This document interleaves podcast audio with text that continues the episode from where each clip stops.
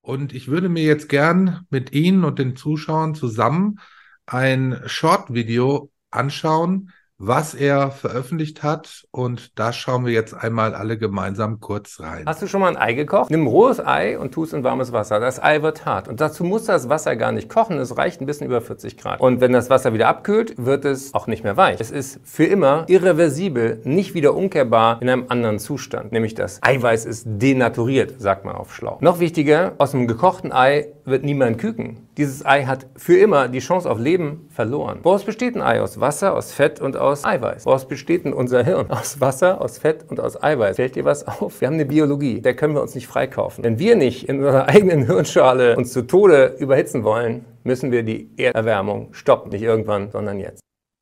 Okay.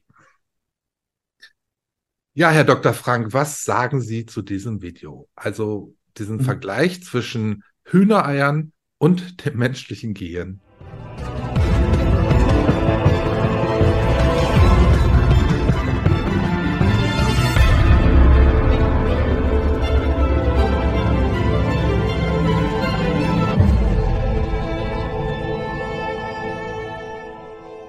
Liebe Zuschauer, einen schönen guten Tag und ganz herzlich willkommen zu einem neuen Video-Interview.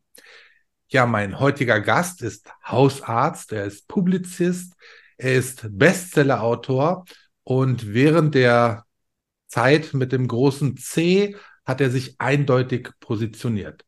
Vor allen Dingen auch mit seinen Büchern Das Staatsvirus und das Staatsverbrechen. Und ich begrüße ganz herzlich Dr. Gunther Frank. Hallo, Herr Frank. Hallo, Herr Reinhardt. Herzlichen Dank.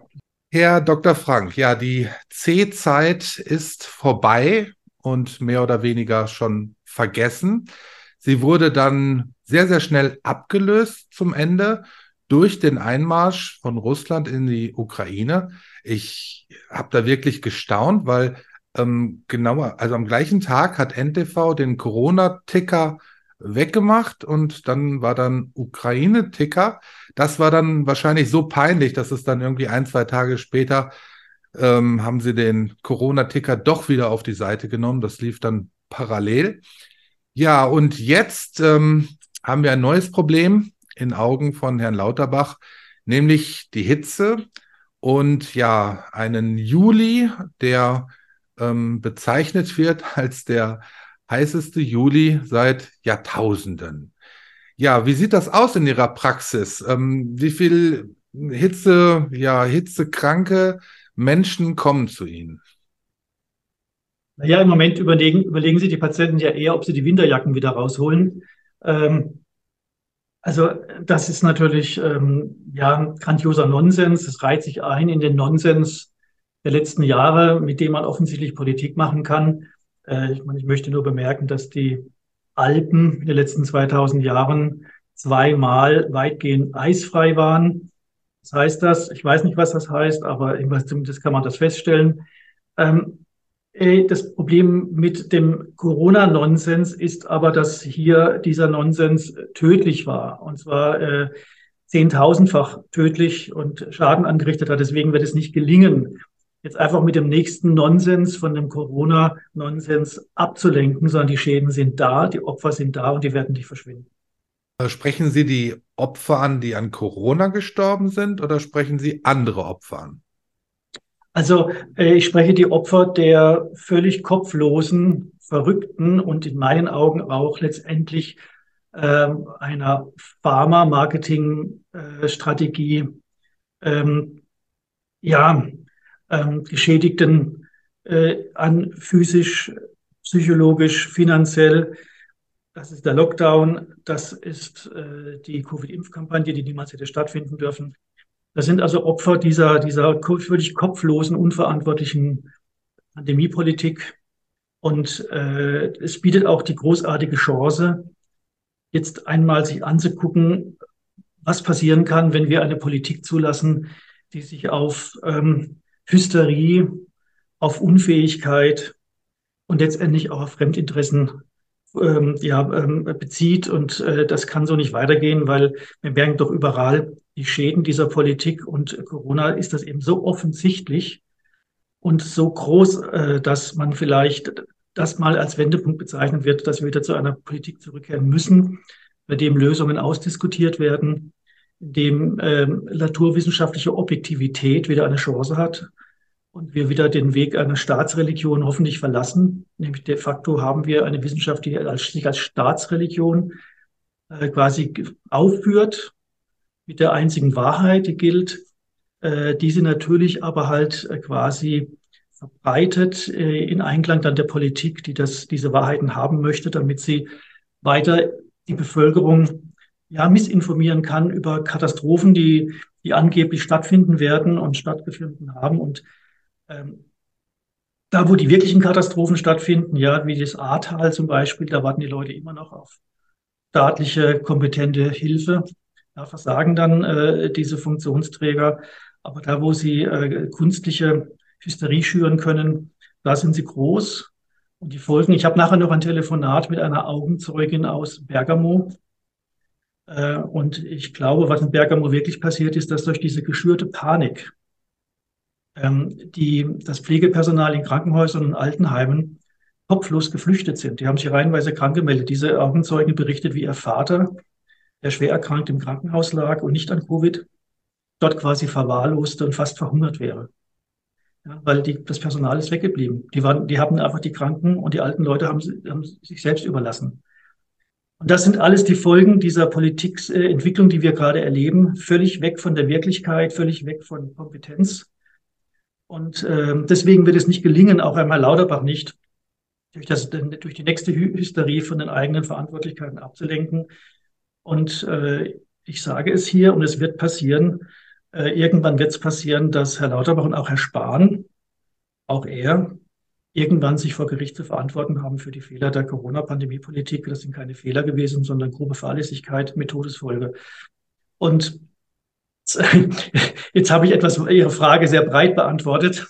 Ja. Ähm, also insofern, äh, das ist natürlich alles lächerlich mit den Hitzetoten. Das waren, natürlich gibt es Hitzetoten, wie es Kältetote gibt, die es natürlich viel mehr gibt wie Hitzetote.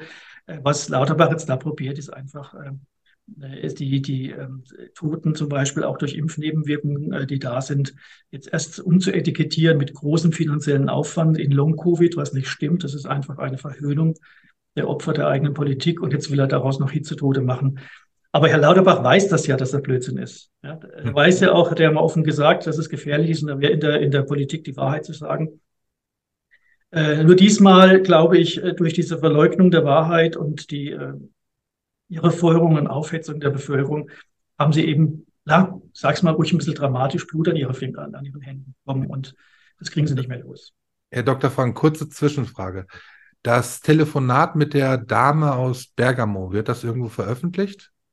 Also ähm, ich möchte da dranbleiben. Ich, ich, ich werde mit dir intensiv reden. Ich habe ja auch andere Quellen noch und wir überlegen uns gerade, ob wir das Thema größer aufbereiten, weil die das Thema Bergamo ist immer noch so die letzte Bastion der, äh, der Corona-Verweigerung, der Aufarbeitung. Aber Bergamo war ja so schlimm. Deswegen ist, glaube ich, sehr wichtig, dass wir mal genau recherchieren, was eigentlich genauso schlimm war in Bergamo. Mhm. Und äh, insofern ähm, wird wahrscheinlich da etwas kommen, ja. Herr Dr. Frank, Herr Lauterbach hat ja auch, ähm, wie soll ich diese Menschen nennen? Komplizen? Ich weiß es nicht. Also mir fällt da ein Name ein, Eckart von Hirschhausen. Und ich würde mir jetzt gern mit Ihnen und den Zuschauern zusammen ein Short-Video anschauen, was er veröffentlicht hat. Und da schauen wir jetzt einmal alle gemeinsam kurz rein. Hast du schon mal ein Ei gekocht? Nimm rohes Ei und tu es in warmes Wasser. Das Ei wird hart. Und dazu muss das Wasser gar nicht kochen. Es reicht ein bisschen über 40 Grad. Und wenn das Wasser wieder abkühlt, wird es auch nicht mehr weich. Es ist für immer irreversibel, nicht wieder umkehrbar in einem anderen Zustand. Nämlich das Eiweiß ist denaturiert, sagt man auf Schlau. Noch wichtiger, aus einem gekochten Ei wird niemand küken. Dieses Ei hat für immer die Chance auf Leben verloren. Woraus besteht ein Ei? Aus Wasser, aus Fett und aus Eiweiß. Woraus besteht denn unser Hirn? Aus Wasser, aus Fett und aus Eiweiß. Fällt dir was auf? Wir haben eine Biologie, der können wir uns nicht freikaufen. Wenn wir nicht in unserer eigenen Hirnschale uns zu Tode überhitzen wollen, müssen wir die Erderwärmung stoppen. Nicht irgendwann, sondern jetzt. Okay. Ja, Herr Dr. Frank, was sagen Sie zu diesem Video? Also diesen mhm. Vergleich zwischen Hühnereiern und dem menschlichen Gehirn. Ja, also dann wären ja alle Saunagänger dann irgendwann infertil, zumindest die Männer. Also ähm, das ist natürlich Nonsens. Ich weiß ja nicht, was es mit dem Gehirn von Einzelnen macht, wenn sie dann in die Sonne gehen. Ähm, Eckert von Hirschhausen ist so ein Thema. Also ich kenne ihn ja gut, auch äh, von gemeinsamen Studienzeiten. Und ähm, ich habe ihn erlebt, wie er wirklich in harter Arbeit sich sein, sein Können erarbeitet hat äh, in, in, als, als Komödiant mit Medizinkomödie, äh, wie er vor zehn Leuten gespielt hat. War ich in Mannheim in der Klapsmühle, heißt die kleine ähm, äh, Kleinkunstbühne dort.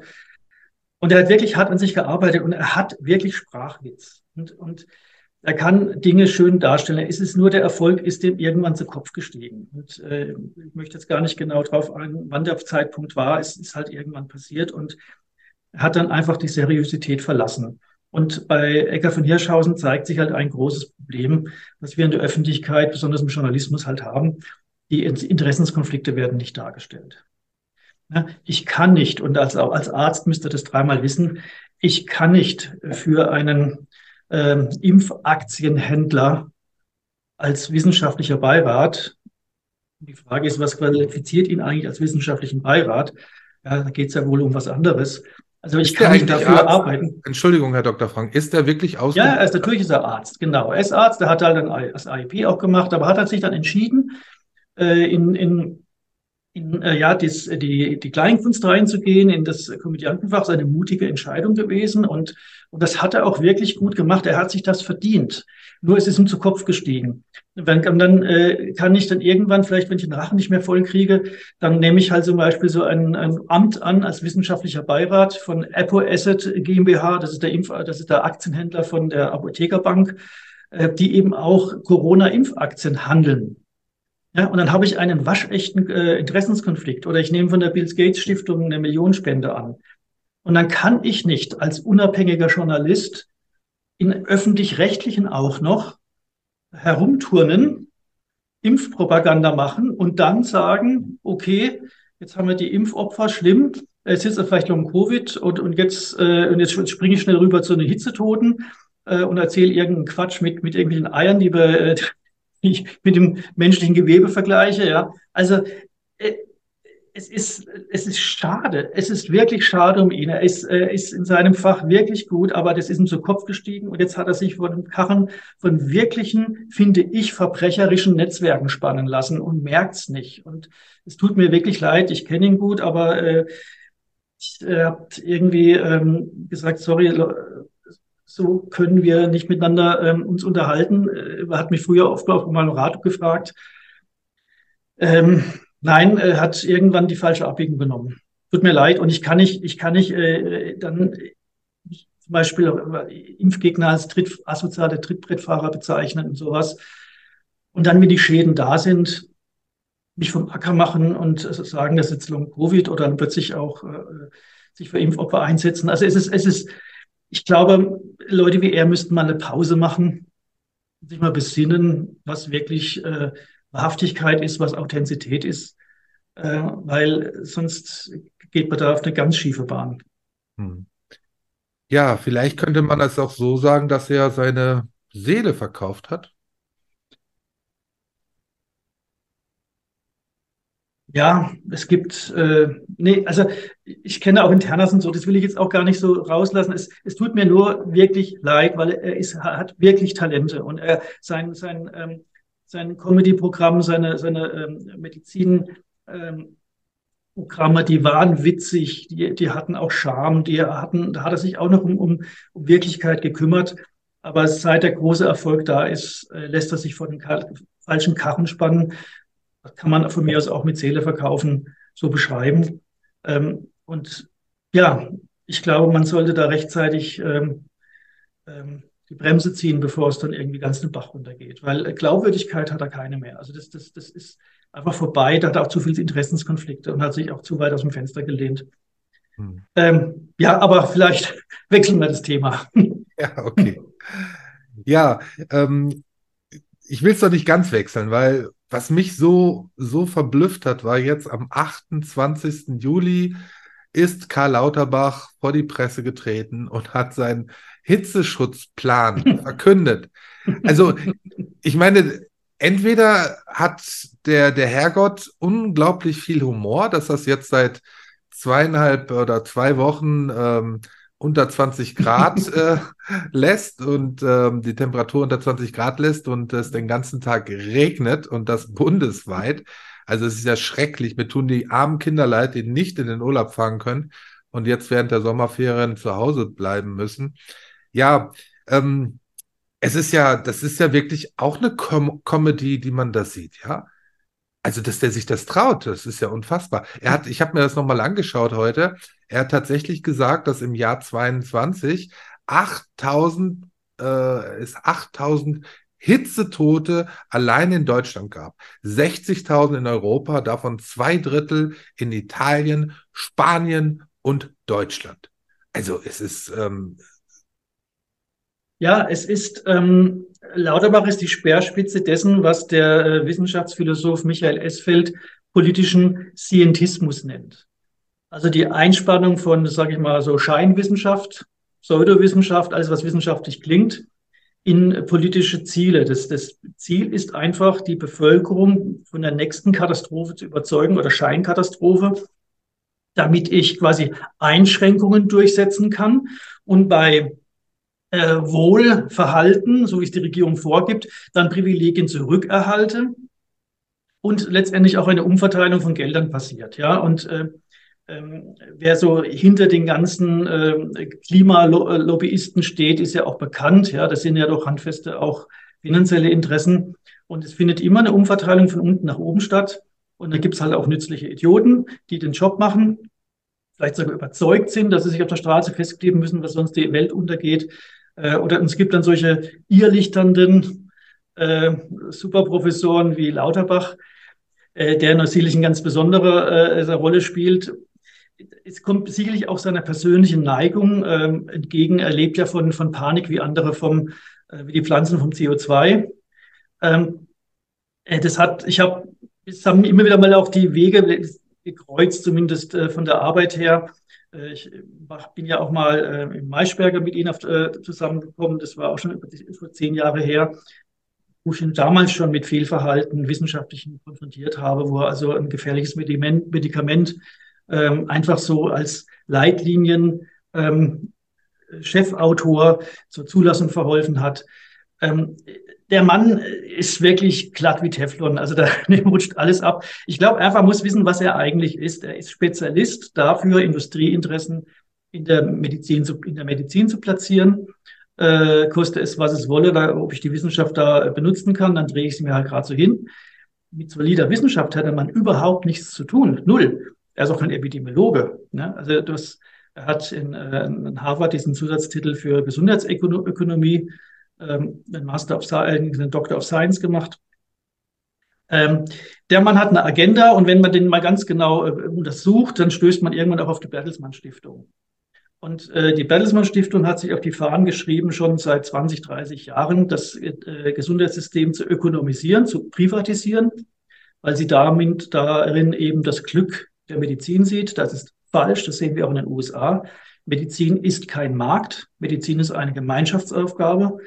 Äh, das muss mit Steuern, äh, äh, mit Steuermitteln äh, muss eine sinnvolle Medizin durchgesetzt werden, nicht mit Marktwirtschaft. Das führt immer zu Übertherapien und zu ungerechter Medizin.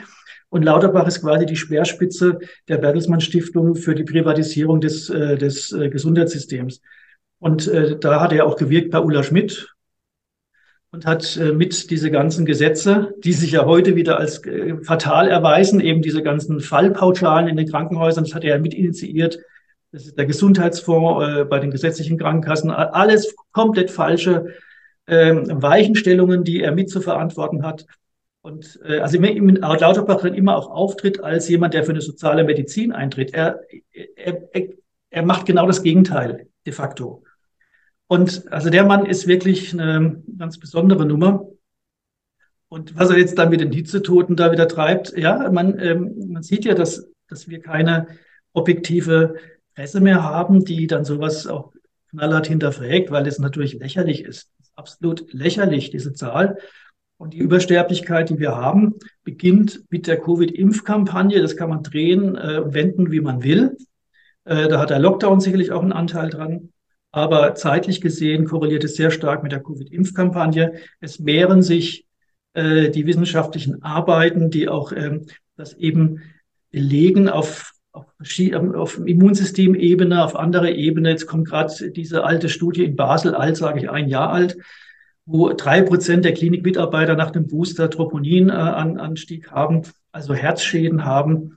Ich meine, da hätte man vor 2020 CEDA und äh, Morio geschrieben und das Medikament sofort gestoppt. Heute sagt man, naja, das muss man in Kauf nehmen. Bei gesunden jungen Männern ist das, ist das total verrückt. Wie sieht es denn in der Praxis aus, Herr Dr. Frank?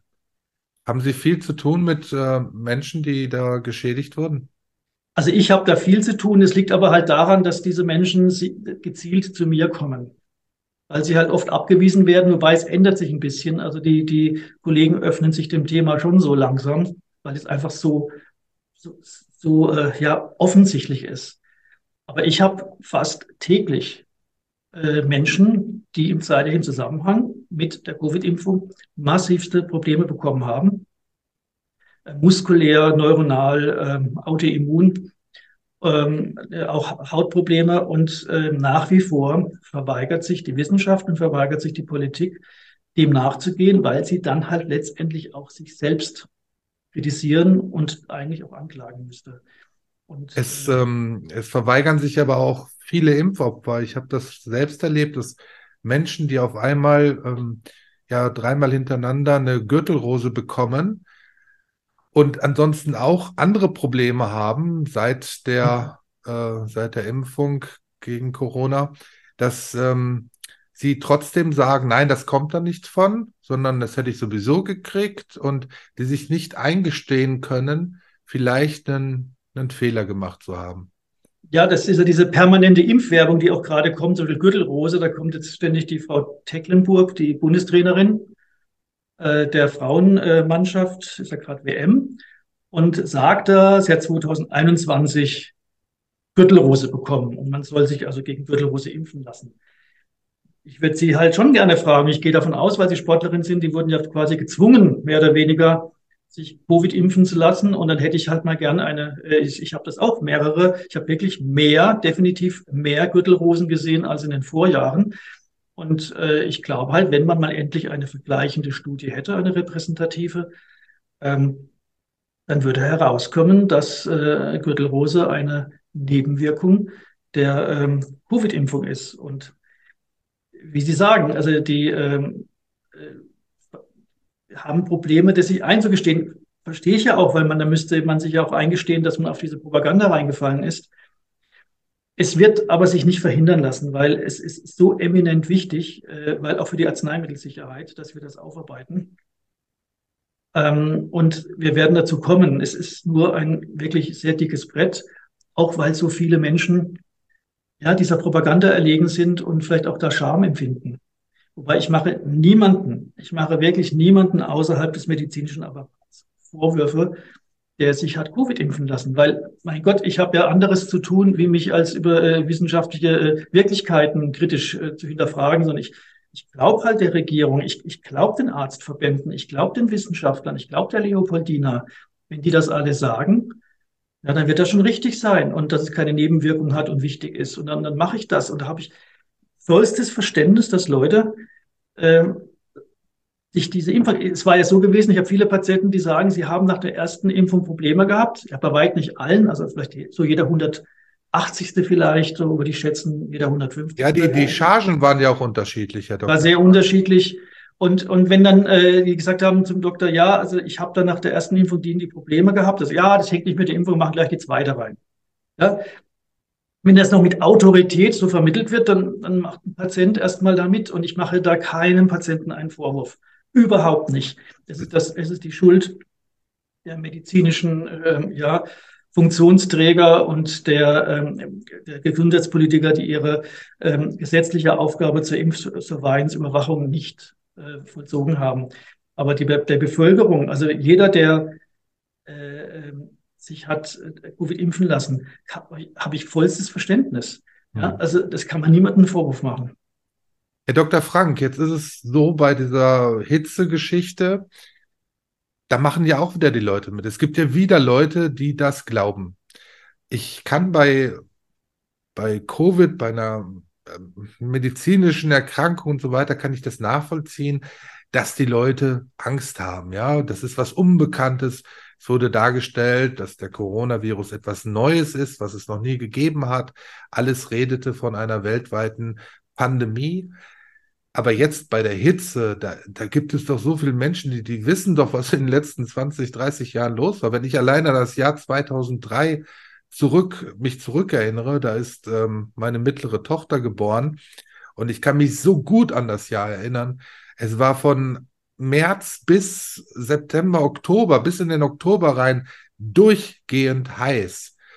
Und man will uns das jetzt so verkaufen, als wäre dieser Juli, Sommer so. Ich, ich habe wirklich lange nicht mehr seinen so schrecklichen Juli, also den, die zweite Hälfte erlebt. Und der August soll ja sich genau komplett so fortsetzen, ja.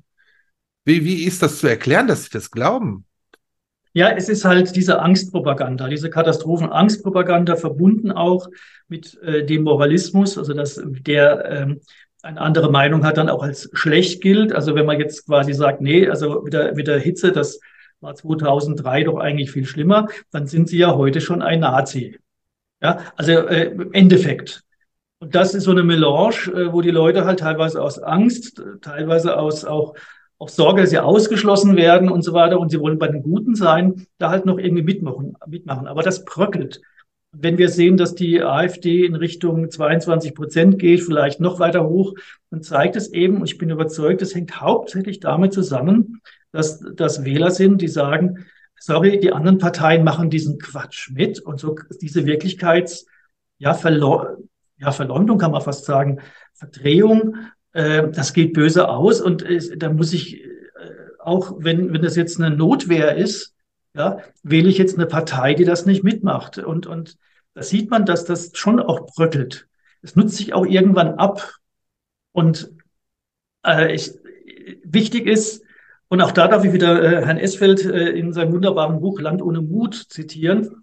Wir müssen als, als Bürger in einer Demokratie dahin zurückkommen, dass wir drei Dinge äh, wirklich uns verinnerlichen. Ist einmal, dass wir unsere eigene Urteilskraft stärken dass wir nicht einfach alles übernehmen, sondern dass wir sagen, hoppla, da hätte bei Covid natürlich schon auch äh, sehen können, ja, wo sind denn die ganzen Leichen auf den Straßen? Komisch in der Zeitung steht auf der dritten Seite, dass äh, Kurzarbeit gibt bei Krankenhäusern. Auf der ersten Seite steht, dass alles überfüllt ist. Wie kann das sein? Sowas, ja. Oder eben äh, Hitze eben, ja, 2003 kann ich mich gut erinnern, haben wir geheiratet. Ja, das war ein unglaublicher Sommer gewesen. Ähm, äh, dass man da Urteilskraft erstmal dagegen setzt. Das, der zweite Punkt ist, dass man grundsätzlich Mächtigen misstraut, Macht korrumpiert. Das ist so. Der Vaterstaat, den gibt's nicht in der Demokratie. Es gibt, es gibt Machthaber, die haben von uns die Macht verliehen bekommen durch eine Wahl. Aber ich bin misstrauisch. Und das dritte ist eine, eine gewisse Portion Zivilcourage, ohne die es nicht geht. Und dann kommen wir wieder zurück zu einer echten Demokratie, wo gestritten wird um gute Lösungen da haben wir gerade wieder ein Stück Weg vor uns, dahin zu kommen. Aber dazu gehört meiner Meinung nach auch die Wissenschaft zu hinterfragen. Es ist ja so, ich habe es selber jetzt vor kurzem erlebt in einer Auseinandersetzung, ähm, dass ich bezeichnet wurde als Leugner der Wissenschaft, weil ich nicht, weil ich nicht an den menschengemachten Klimawandel glaube. Ich bin Leugner der Wissenschaft. Und weil sie tut, nicht glauben. Man tut heute so, als wäre die Wissenschaft am Ende angekommen, als würden wir alles ja. wissen. Wenn ich allein dran denke, was die Wissenschaft behauptet hat über die Entfernung von Sonne zur Erde. Ja, das wurde mal, ich, ich kann es jetzt nicht genau sagen, aber es sind jetzt 149 Millionen Kilometer. Es waren mal 30 Millionen Kilometer, es waren mal 60 Kilometer. Also die Sonne ist immer weiter laut der Wissenschaft von der Erde äh, weggerutscht, hat sich immer weiter entfernt. Und zu allen Zeiten hieß es immer, ähm, ja, die Wissenschaft sagt das und wenn du dagegen sprichst, vor allen Dingen die Kirchen haben das ja gemacht, äh, dann bist du ein Ketzer. Ja, es gab Zeiten, da wurde behauptet oder da hat die Wissenschaft gesagt, die Erde sei eine Scheibe. Und wenn man sagte, nee, das stimmt mhm. nicht, dann kam man auf einen Scheiterhaufen. Ich meine, das ist doch ein ganz wichtiger Punkt, dass man die Wissenschaft nicht begreift als etwas Endgültiges, sondern dass man da offen ist und auch die Wissenschaft hinterfragt. Ja, genau. Und das ist genau der Punkt, dass die Wissenschaft heute nicht mehr ihre, ihre Funktion zugestanden bekommt, dass sie eben ergebnisoffen versucht, Modelle zu entwickeln, die die Wirklichkeit einigermaßen beschreiben, mit der man auch Voraussagen treffen kann, bis jemand eine, eine bessere Idee hat, wo das dann noch besser geht. Ja, also die Modelle werden ja ständig auch gewechselt und das ist auch richtig so. Also Wissenschaft gibt es keine Gewissheit, sondern muss immer hinterfragen. Aber sie wird eben heute umfunktioniert. Sie wird umfunktioniert in einen Scientismus, äh, äh, der dann politisch als Staatsreligion missbraucht wird. Aber es ist nicht so, dass die Wissenschaftler quasi die Inhalte vorgeben, sondern die kriegen sie von der Politik vorgegeben und die Politik wiederum äh, kriegt das von Interessensgruppen vorgegeben, die oft nicht unbedingt mit dem Gemeinwohl übereinstimmen. Und ähm, das heißt, heute zum Beispiel machen, kriegen Sie keine Forschungsgelder, wenn Sie äh, zum Beispiel den menschengemachten äh, Klimawandel hinterfragen. Und ich habe dann Situationen, dass ich Patienten habe, die auch Forscher sind. Zum Beispiel hatte ich äh, einen Patienten, der, ähm, der, ist, der macht Klimaforschung und dann habe ich da gefragt und dann sagte er, ja, also man sieht schon, Permafrost geht stark zurück in Sibirien und so weiter. Das sind schon Probleme. Ich frage, ja, was meinen Sie zum menschengemachten Klimawandel? Sagt er, hm, ähm, ja, das kommt auf die Modelle an. Kann man so oder kann man so sehen? Und dann sagt er aber, sagen Sie bloß nicht, dass ich das gesagt habe, sonst kriege ich Probleme mit meiner Universität. Und ich meine, wo sind wir denn? Ja, wo sind ja. wir denn angelangt? Und äh, also das, was die Leute hier als Wissenschaft äh, bezeichnen, ist eine Staatsreligion. Das hat mit Wissenschaft nichts mehr zu tun. Da werden Interessen durchgesetzt mit einer angeblichen Wahrheit. Ja, und da sind wir im Mittelalter angelangt. Also Leute, so nicht. So wird es nicht funktionieren. Ja. Herr Dr. Frank, ähm, Sie hatten angesprochen, dass Spahn und Lauterbach sich irgendwann vor Gericht verantworten müssen. Und das wäre jetzt auch meine ja, letzte Frage die Aufarbeitung hat, hatte angefangen. Man hatte dann vor, ich weiß nicht, wann es war, zwei, drei Monate ist es her, als Karl Lauterbach sich ins Fernsehen gesetzt hat und zugegeben hat, dass die Impfung doch nicht nebenwirkungsfrei war. So, dann gab es mal äh, ein, zwei Wochen lang Berichte darüber, aber das ist ja alles komplett wieder eingeschlafen. Läuft da eine Aufarbeitung im Hintergrund oder müssen wir mehr damit rechnen, dass sich das Ganze im Sande, dass das Ganze im Sande verläuft? Also Täter wollen nicht aufarbeiten. Sie werden alles tun, um das zu verhindern. Äh, dass die richtige Aufarbeitung wird nur gelingen, wenn auch ein politischer Wechsel da ist. Der politische Wind, aus welcher Richtung er auch immer kommt, ähm, einfach sagt, nee, äh, wir müssen mehr Wahrhaftigkeit wiederherstellen, sonst vertrauen uns die Leute überhaupt nicht mehr. Und dann wird das kommen. Und, ähm, und dann geht es halt darum, ich meine, dass Politiker Fehler machen, ist ja selbstverständlich. Und dass nicht jeder Fehler ähm, ähm, justiziabel sein kann, ist auch verständlich. Also eine gewisse Immunität äh, kann man Politikern wirklich zugestehen. Aber wenn grob fahrlässig gehandelt wurde, grob fahrlässig, wenn man wirklich zwei Jahre lang bestes Wissen aktiv verunglimpft und ausgegrenzt hat und infolgedessen äh, Zehntausende sterben mussten, finde ich, muss sich ein Politiker dafür verantworten. Da kann man nicht sagen, ja, das ist halt dumm gelaufen. Nein, das geht nicht. Und äh, deswegen glaube ich, äh, dass ein Rechtsstaat hier tätig sein, tätig werden muss. Es ist aber sicherlich eine Frage der politischen Ausrichtung. Das haben wir ja gesehen, dass in Deutschland die Justiz sehr stark politisch abhängig ist. Das ist ja, wird ja vom EuGH, vom Europäischen Gerichtshof, selbst moniert ja, dass die deutsche Staatsanwaltschaft eben nicht unabhängig ist. Und äh, insofern wird das auch eine politische Frage sein, ob diese Aufarbeitung stattfinden wird. Sie wird sicherlich aber auch kommen, weil auch auf dem Ausland sehr viel Druck kommen wird diesbezüglich. Und, ich wollte äh, gerade sagen, böse, böse Zungen behaupten, wir haben keinen Rechtsstaat mehr. Ne? Also das ist die Frage jetzt, wie, wie man ihn definiert. Ich als Laie darf ich jetzt einfach sagen, ich für mich ist ein Rechtsstaat, funktioniert er dann, wenn er mich vor den Übergriffen der Mächtigen schützt. Und äh, hier war ich ganz konkret bedroht gewesen, als ich äh, Impfertester ausgestellt habe. Ich habe hab da Glück gehabt, es, bei mir war kein Staatsanwalt vor der Tür gestanden. aber andere Kollegen hat es getroffen, die die absurdesten Urteile bekommen. Völlig absurd. Ja, also das sind Unrechtsurteile. Es ist mir völlig egal, ob ein Jurist das irgendwie äh, nach, nach äh, Paragraphen sich zurechtbiegt. Das, das kann nicht Recht sein, was da wieder Recht gesprochen wird. Und ähm, insofern ist für mich im Bereich Corona existiert der Rechtsstaat nicht. Und wenn ich mir die Urteile anschaue des äh, Bundesverfassungsgerichts, ich glaube, da stehen ja sogar auch echten Juristen Jahre zu Berge. Ja, also wie da, wie da argumentiert wird. Also ich glaube, da haben wir ein großes Problem. Auch das, also ich fürchte schon, oder vielleicht ist es aber auch ein Glücksfall, dass die Corona-Aufarbeitung das ganze System vielleicht wieder auf die Füße stellen könnte, indem wirklich alles hinterfragt wird. Und da gehört auch das Bundesverfassungsgericht und die Besetzung der Richterposten dazu.